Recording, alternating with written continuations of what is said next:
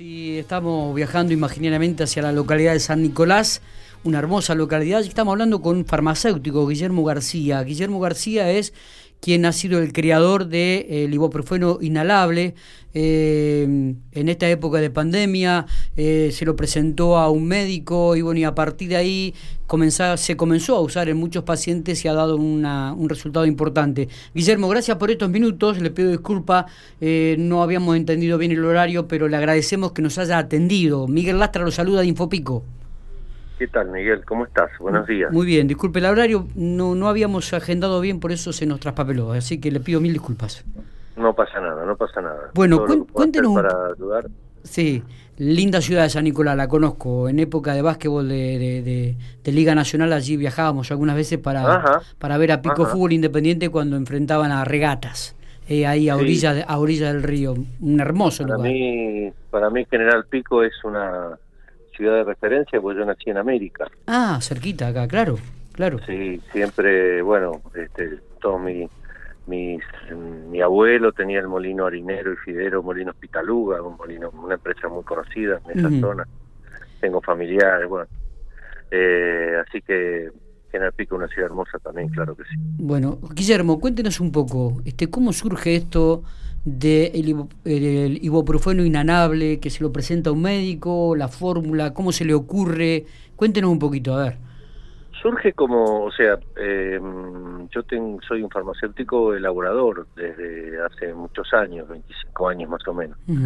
Mi farmacia no es la farmacia clásica que, que conocés tal vez vos, sino que casi toda mi actividad eh, es la de manufacturar recetas médicas en mi oficina farmacéutica. Bien. Eh, muchas veces eh, nos dedicamos a hacer desarrollo, sobre todo cuando nos encontramos con, como este caso, que es una fórmula huérfana. Y, bueno, a, raíz de, de una noticia que empezó a circular en los medios sobre la forma de que, se puede también administrar ibuprofeno en forma de nebulización, me puse a hacer un desarrollo en la farmacia y, llegué a cuatro sales distintas, con distintas, no le voy a hablar de química porque lo voy a aburrir, eh, pero, y, esto fue allá por, por agosto, este, y bueno, una vez que, conseguí una solución estable, lo comuniqué a, a los médicos de mi localidad, acá, donde soy muy conocido, y rápidamente lo pusieron en práctica y muy rápidamente se vieron los beneficios. Em, y bueno, lo empezaron a usar en toda la ciudad. Acá ya llevamos en estos tres meses miles de dosis eh, elaboradas, miles. Eh, nos vienen a comprar incluso de pueblos vecinos. Pero además de esto, difundí, yo soy el creador de una red nacional, que es una red solidaria, que está distribuida en todo el país, eh, de Tierra del Fuego a Jujuy. Y comuniqué mi desarrollo a todos los colegas y todos también rápidamente pusieron se pusieron a elaborar y los resultados han sido en todos los casos excelentes. Hace más o menos unos 20 días, te diría, capacitamos al Colegio Farmacéutico de Santa Rosa, eh, y, y, tenemos ya colegas formados en General Pico, claro que sí. Mira, y, o sea que ya se está fabricando también aquí en la provincia de La Pampa, Guillermo. Sí, señor. Eh, se está fabricando en La Pampa, está autorizada la, el uso de ibuprofeno en La Pampa y tenés eh, farmacéuticos elaboradores en Santa Rosa y en varias ciudades de La Pampa. ¿En qué tipo de enfermo específicamente es utilizable este medio? Eh, bueno, eso eso queda a criterio médico, obviamente, en qué momento eh, eh, y la y la frecuencia de la nebulización. Mm. Pero este, lo que escucho acá de los médicos prescriptores en San Nicolás es que siempre, porque pasa así, vos vos como respuesta al ingreso del COVID, tu cuerpo desata lo que se llaman una tormenta de sustancias inflamatorias que son las citoquinas. Eh, esas sustancias eh, muchas veces eh, generan más daño que el que pretenden solucionar. Son las citoquinas, como te decía. Lo que hace el, el ibuprofeno por vía inhalatoria tiene dos funciones. Primero, la acción analgésica y antiinflamatoria del pulmón. El paciente con, con COVID siente el, pecho oprimido, eh, siente dolor, ¿eh?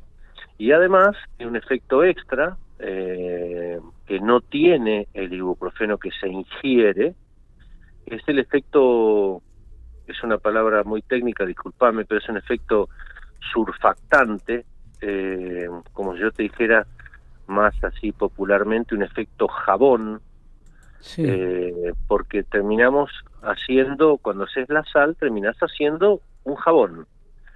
Y se sabe que los jabones eh, tienen, por un lado, un efecto viricida, y por otro lado, al disminuir la tensión superficial de los líquidos, el paciente enseguida eh, puede expectorar con más facilidad y intercambiar eh, los gases en manera inmediata, en la primera nebulización. Es por eso que muchas veces apenas hay alguna alguna neumopatía, eh, usan el ibuprofeno en forma de nebulización en el hogar en manera, de manera temprana para que esa neumopatía no progrese y no desemboque en una neumonía bilateral, que es donde el paciente se empieza a complicar cada vez más. ¿Y, esta nueva forma de, de, dar el ibuprofeno abre para que se utiliza para otras enfermedades también, aparte del COVID-19? Eh, bueno, este, Seguramente, quedará a investigación. me puse así medio risueño porque recién casualmente mm, un colega eh, mencionaba el posible efecto antiinflamatorio a nivel nasal, por ejemplo. Eh, que pero son todas cuestiones que, en nuestro caso, tratándose de formulaciones magistrales, nosotros atendemos requerimientos médicos no somos industrias, eso tiene que quedar claro, ¿no? Sí, sí, sí, totalmente. O sea, si vos tenés el doctor Carlos Zamora de General Pico, que hace una receta eh, de ibuprofeno en gotas para uso nasal, porque él considera que puede ser aplicado en forma nasal, nosotros lo hacemos, eh, lo acondicionamos para eso. Si él lo quiere como nebulización, lo acondicionamos para nebulización atendiendo una receta médica dirigida a un paciente, ¿se entiende? Eso? Claro. Sí, sí, sí. Eh, ¿De esto de alguna manera, Guillermo, le ha cambiado la perspectiva a usted, este, el haber sido el iniciador de esta idea?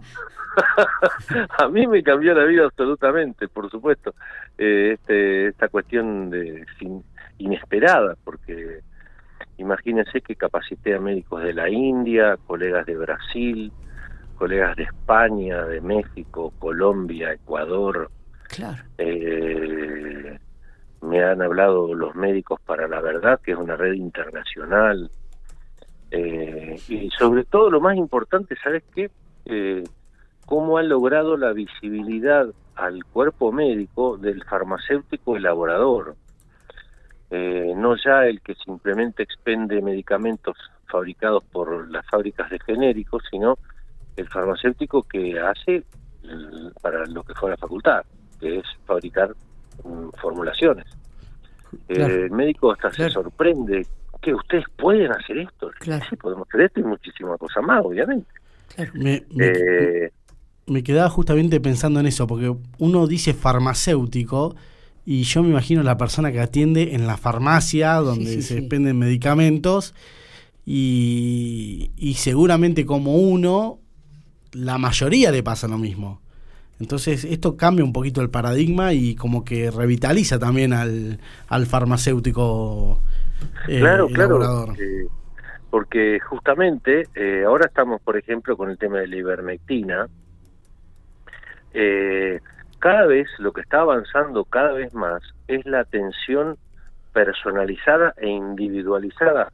Y vos no lo ves solamente en, en el tema de la farmacia, lo ves en todos los rubros vos cada vez más eh, preferís un restaurante gourmet a un a un McDonald's, preferís eh, una zapatilla especialmente hecha eh, luego de que probaran cómo es tu pisada a una zapatilla tradicional.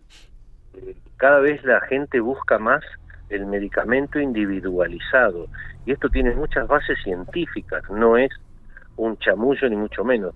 Eh, en los países del primer mundo eh, la medicación va acorde con tu genoma, eh, no con una formulación estándar hecha por una fábrica de genéricos que te dice, bueno, listo, amoxicilina para todo el mundo, 500 miligramos. No, eh, van más a, a cómo metabolizás vos las drogas en forma personal eh, y en base a eso el, el, médico te desarrolla una medicación para vos.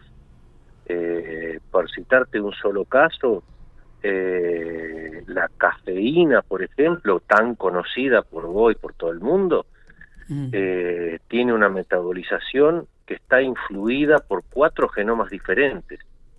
O sea, eh, vos te tomás un café a las 10 de la noche y el mismo café en vos va a ser un efecto distinto que en mí o que en otra persona.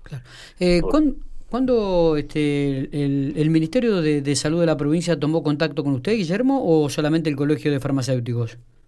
No, yo lo que hice fue, este, a solicitud del presidente del Colegio de Farmacéuticos de La Pampa, hicimos un meeting eh, a donde convocó, fueron convocados los farmacéuticos y en ese meeting les enseñamos, eh, les enseñé los lineamientos del ibuprofeno, cómo se consigue y cómo se elabora. Después hubo un debate con la autoridad sanitaria hasta que finalmente este, fue aprobado. Eh, esto ha generado muchísimo debate en todo el país, ya claro. ¿eh? Hay provincias que se han. Por el, tuvimos el caso de. tú, yo en plural, discúlpeme. Tuve el caso de Santa Cruz, en donde la gobernadora Alicia Kirchner se opuso a que se comercializara. Que en realidad no se comercializa porque lo estamos dando sin cargo, para que le aclaro, ¿no? Eh, como una actitud solidaria hacia el argentino sería. Eh, se negó a que se usara este medicamento y las 14 localidades de la provincia se levantaron en su contra y dijeron, bueno, usted dirá que no, pero nosotros lo vamos a hacer igual, porque a los muertos lo tienen los intendentes, no lo tienen los gobernadores, ¿vio? Pasa en todo el país. Exacto, y lo empezaron a usar, porque como yo les digo, no sé si hay un libro, hay un escritor muy famoso que es eh, Nassim Taleb, que sacó un libro hace poco que se llama Jugándose la piel. Y el escritor dice ahí muy sabiamente que los que no se juegan la piel toman decisiones que no nos afectan. Y eso es muy peligroso porque eh, yo puedo decidir sobre la vida o la muerte de los demás sin pagar ningún precio. ¿Me entiende lo que estoy diciendo? Totalmente, totalmente, ha sido muy claro. Totalmente, y esta reflexión vale para un montón de cuestiones donde... Un eh, montón de cuestiones, claro que sí. Guillermo, le agradecemos estos minutos. Usted ha sido muy atento. Le vuelvo a pedir disculpas por el horario, no lo habíamos agendado bien. Así que abrazo grande y que siga con el éxito que, que por lo menos hasta, hasta, el momento ha tenido. Gracias y a su disposición para lo que necesite, ¿sabes? Muy bien, muchas gracias.